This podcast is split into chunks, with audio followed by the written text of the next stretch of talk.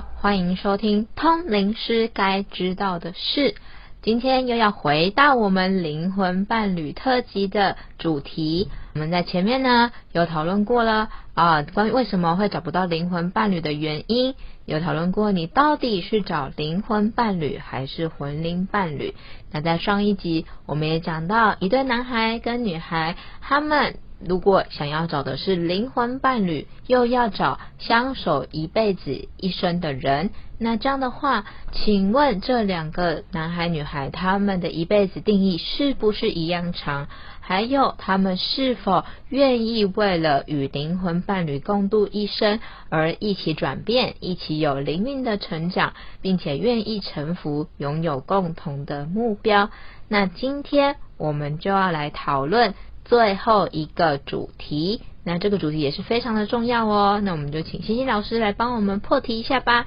好，谢谢小姨。我们在讲到灵魂伴侣之所以会找不到的原因，刚刚小姨已经帮我们再复习了一遍哦。那请问一下，小姨，你觉得灵魂伴侣之所以找不到的原因，性别它是不是也是一个 bug？会让我们呢找不到我们自己的灵魂伴侣啊？你觉得？嗯，我觉得性别这个，如果是以我们前面提到的，他想要找婚配对象，那对于不管你今天是不是通灵师，哦，这个应该都是一个很重要要考量的因素，所以它应该也会是一个 bug 吧？对，我们今天呢要探讨的就是灵魂伴侣，你之所以会一直找不到的原因是，你是。男生，那你的灵魂伴侣可不可以是男生？你是女生，你的灵魂伴侣一定要是男生吗？好，所以这个道理是男生、女生在找灵魂伴侣上，他真的不应该是我们找不到灵魂伴侣的原因哦。嗯，所以老师您的意思是说，今天如果我们在设定灵魂伴侣的时候，我们首先还是要回到。到底我们的灵魂它真正的目标、使命还有设定是什么？我们遇到灵魂伴侣的时候，他的感受是什么？那如果说今天我们遇到了感觉，哎，相处起来特别的不一样，但是在那个刹那，我们发现，哎，我好像性别跟这个灵魂伴侣是呃同性别。或者是，其实我也不太确定我的性别倾向，但是我遇到了灵魂伴侣，可是好像跟我的期待不符，那这个时候有可能这个魂就会悄悄的跑出来，告诉我们，哎，这个 bug 你要启动警报了，是这样子吗？对对对对对，好，我想啊，我们已经讨论了到的第三集，这个灵魂伴侣找不到的原因，所以大家已经都很清楚知道这个灵跟魂到底是怎么一回事了，请注意一下哦，我们这个灵呐，它需要在肉体里，它才可以活出魂来，对不对？对。所以呢，我们在肉体上才有男男生的肉体跟女生的肉体的差别哟。那也因为肉体上有男生女生的差别，所以呢，我们的魂才会有男生或者是女生的喜好问题啊。那至于这个灵，它呢，它是被我们安装在身上这个肉体身上来用来设定呢，就是要跟我们的指导灵、跟我们的神灵连接的。所以这个灵在原始设计上，它是根本没有男女性别的差别哦。它是一个原始生命源的蓝图计划书，它不会去设定说你到底是男生才可以执行，还是女生才可以执行。即便呢，有一个人啊，他成为了地球的人类了，他也有灵在他的里面呢，然后长出这个魂来，他可以是终其一生都不婚不娶，只为了要完成他的原始生命的蓝图计划，才来成为人类的哦。所以他可以不用结婚，他不可以嫁，他可以不用呃娶娶任何人，或者是嫁任何人，他还是可以把他的这个。原始生命的蓝图计划，好好的跟自己的灵魂伴侣完成的，他是不需要问灵魂伴侣到底是男生还是女生，只要你们呢能够一起接受指导灵的生命活水，一起完成你们的生命种子计划，那这样子呢，整个一辈子功成身退，他就任务完成喽。所以他到底他的灵魂伴侣是男生还是女生，已经在他的生命计划里面不是重点了耶。但这边就是我蛮好奇的是，因为我可以理解，就是说，其实，在灵魂上面，在灵上面，它其实是没有。呃，男女之别的，对。那因为我们也是看到说，哦，今天如果说是用阿卡莎档案来讲，它其实也不会去特别设定说，哦，你的零是男生或者是女生，那你的对象要是男生还是女生，甚至我们现在看到因应时代在演变，其实 LGBTQ 的议题就是越来越多人在关注，那其实也越来越多人。去认同他灵魂伴侣这个概念，然后不应该被自己的肉体做一个限制。对，那这样的话，我们就是又用一个更高层次的探探讨来讨论灵魂伴侣。就是灵魂伴侣，它的终极目标其实是要让我们的灵的生命去提升。那老师刚刚您讲到原始生命蓝图计划，我相信大家听到一定会觉得说，如果我早就知道灵我的原始生命蓝图计划是什么，那不就是一切轻轻松松，非常的完美？我就照着计划书走就好了吗？是啊。那最大的问题就是，我活到现在，我不知道我的原始生命蓝图计划是什么呀？那我觉得在这个部分，其实大家就千万不要忘了，就是有一个知道你的原始生命蓝图计划的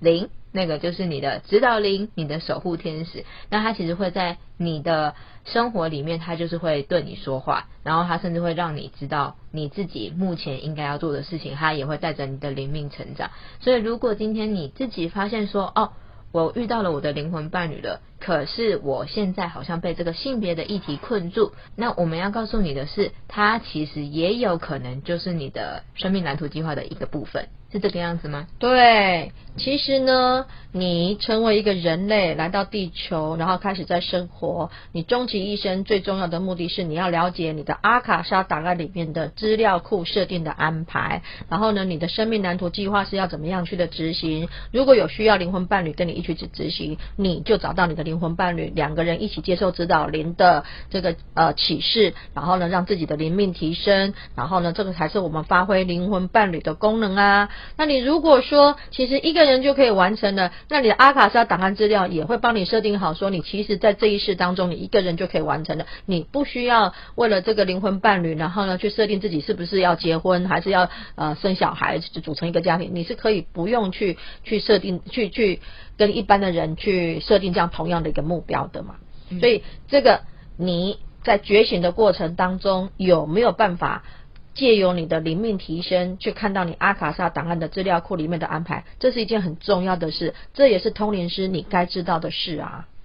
那老师，我也想要请教一个，就是我真的是有看过有一些人，他们不管是不是通灵师，其实都是。呃，他们可能是他自己是有一种感觉，是觉得说我现在外表是男生，可是我觉得我的灵魂好像是女生。那也是因为我的灵魂好像是女生，所以我才会去喜欢男生。那我觉得这种例子其实也不算少数。我能不能听听您是对这个现象有什么样的观察或见解？好，我们通常都是用简简单的小例子来说明一下这些事情呢。那我今天呢，还是一样用一个例子，只不过我今天的例子呢，不是举人类的例子，我是举手机的例子。好，我们呢都很清楚知道，现在智慧型手机呢非常的方便，人手一机。那请问一下，智慧型手机是有两大的运作系统，一个叫做。iOS 作业系统是 for 苹果手机系列的，对不对？对。那另另外一个呢，就是 Android 系统，那就是 for 其他的什么 SS 啊，或者是 Sony 手机的，对不对？好，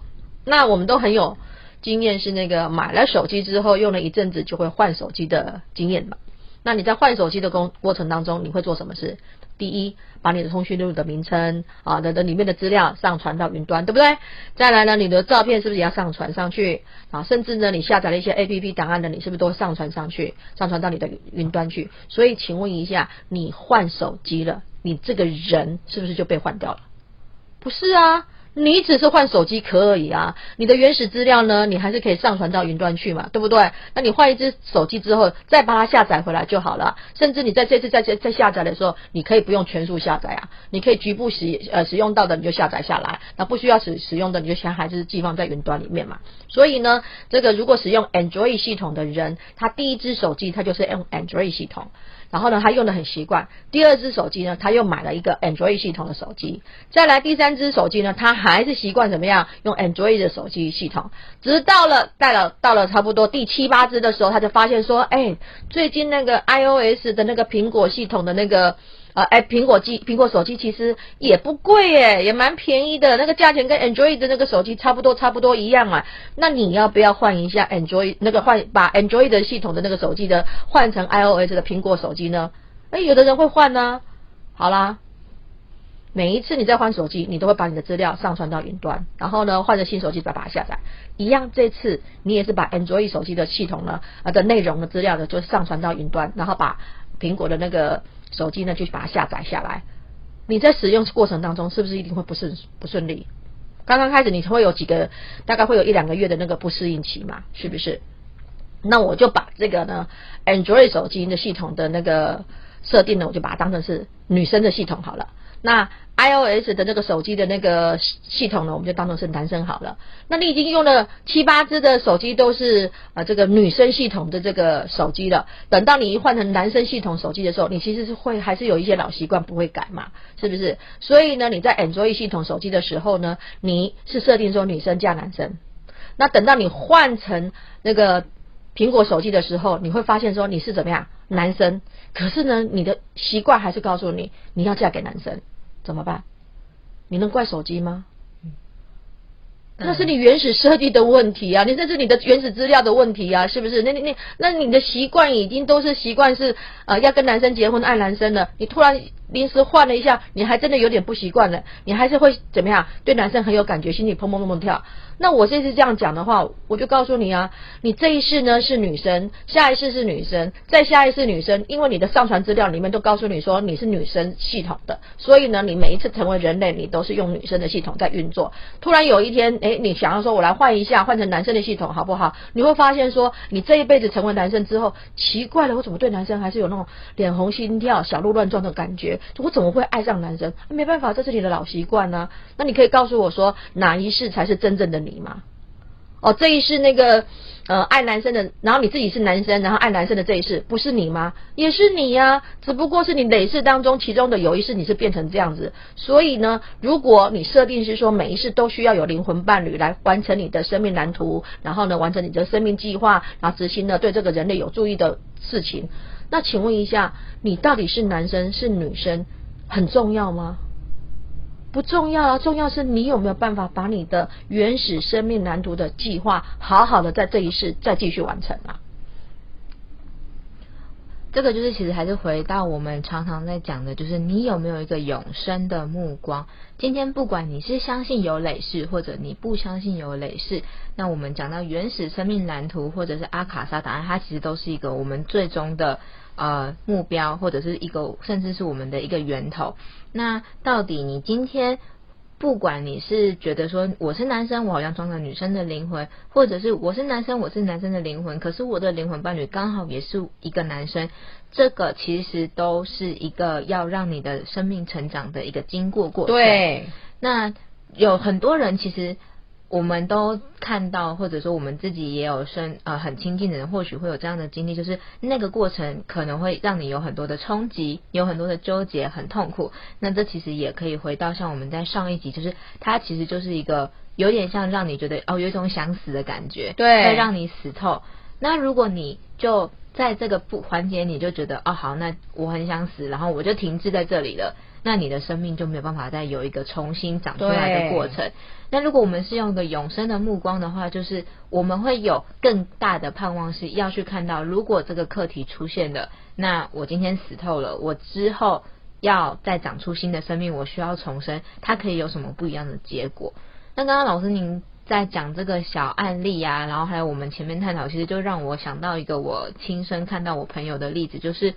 他也是因为自己的性别议题跟他的灵魂伴侣，其实他在跟他的家人关系中间，跟他跟他自己自我的关系中间，其实是过去有很多的呃被魂限制吧，就是说他会有很多的情绪，然后很多的不安，很多的焦虑。那他甚至跟家人之间其实是呃，他说他们家算是那种比较传统、比较严格的家庭，所以他也。本来就跟不管有没有这个性别的议题在中间，他其实跟家里的沟通就有点像是隔着一道墙在沟通。可是我看到他最大重生的转变，其实是他反而是在他的妈妈主动跟他询问说：“哎，你是不是其实你是女生，可是你可能喜欢的对象是女生的时候，虽然中间经过了很多要自己去破碎自己，然后要跟妈妈沟通的过程，但后来他们全家人的相处氛围就这样改变了。对啊，那如果说我们虽然没有办法预见结果，可是你看从这个例子来看，你这样子倒回去看，你会觉得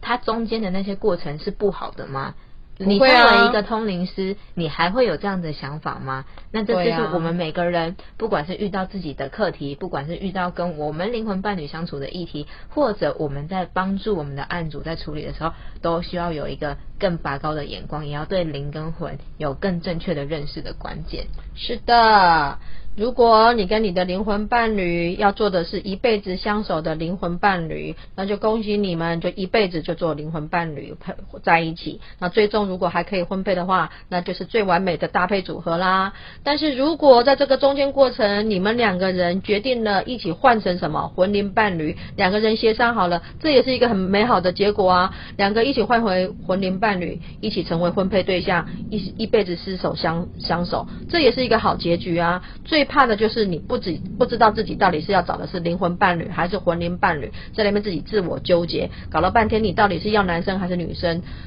啊？其实，在台湾，男男女女结婚是很自由的啊。真的，如果你是生长在现在的台湾，你真的不用去担心说我的灵魂伴侣伴侣到底是男生还是女生，这个不重要，重要的是你要找的是灵魂伴侣还是魂灵伴侣吧。